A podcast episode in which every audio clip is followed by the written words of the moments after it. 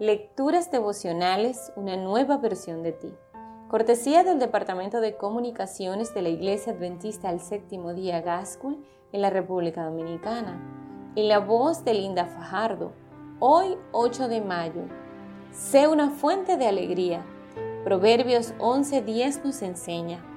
Si a lo justo les va bien, la ciudad se alegra. También hay fiesta cuando los impíos perecen. Eric Bernabé Borrando García nació en la aldea de Chiyuc, San Cristóbal, Verapaz, Guatemala, en 1991, en el seno de una familia de agricultores. Creció en medio de grandes carencias y dificultades. Sin embargo, nunca dejó de ilusionarse con que un día podría convertirse en un triunfador.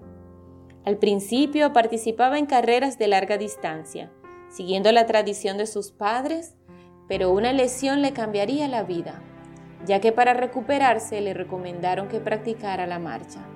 Borrando, se sintió muy cómodo en la marcha, así que con el tiempo se concentró en ese deporte.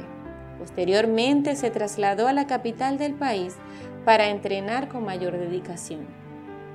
Eric debutó en el ámbito internacional durante los Juegos Panamericanos de Guadalajara en México en el 2011, ganando la medalla de oro en la prueba de marcha de 20 kilómetros. El joven siguió preparándose y llegó en su mejor momento a los Juegos Olímpicos en Londres 2012. Pero antes de partir, haciendo grandes esfuerzos, compró a sus padres un televisor para que lo vieran ganar. El 4 de agosto de 2012, Eric se levantó lleno de emoción había llegado su momento. Sonó el disparo de salida y los marchistas arrancaron con todas sus fuerzas. Borrando se colocó entre los primeros para no quedarse rezagado. Él mismo recuerda, hubo un momento en el que pasé al cuarto lugar. Sin embargo, estaba tranquilo, confiado en el trabajo. La primera parte fue lenta y en la segunda había muchas estrellas mundiales empujando y entre ellas un guatemalteco soñador que trabajó para cumplir sus sueños. El muchacho centroamericano dio lo mejor de sí y obtuvo la medalla de plata en la marcha de los 20 kilómetros. Era la primera medalla olímpica para Guatemala. Todo el país vibró de emoción al ver a este chico triunfando. La alegría que le dio a los suyos fue muy grande. Además, Borrando se convirtió en un ejemplo para muchos niños y jóvenes que seguramente en el futuro imitarán a este campeón.